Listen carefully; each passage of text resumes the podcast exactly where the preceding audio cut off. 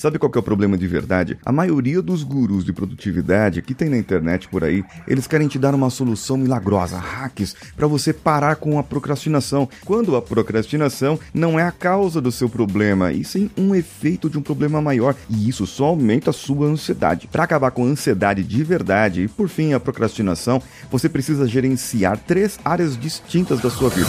Você está ouvindo o Coachcast Brasil. A sua dose diária de motivação.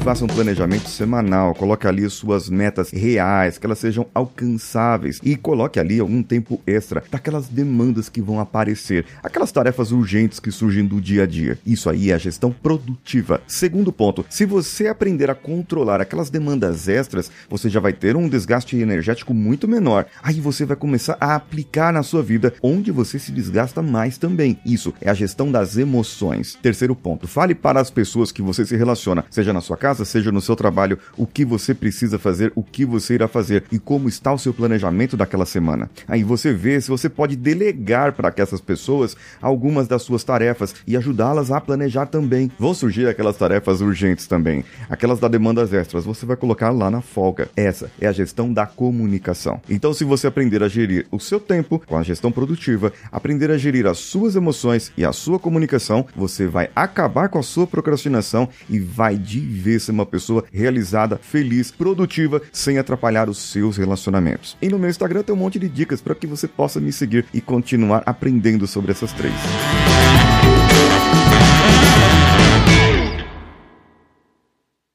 Esse podcast foi editado por Nativa Multimídia, dando alma ao seu podcast.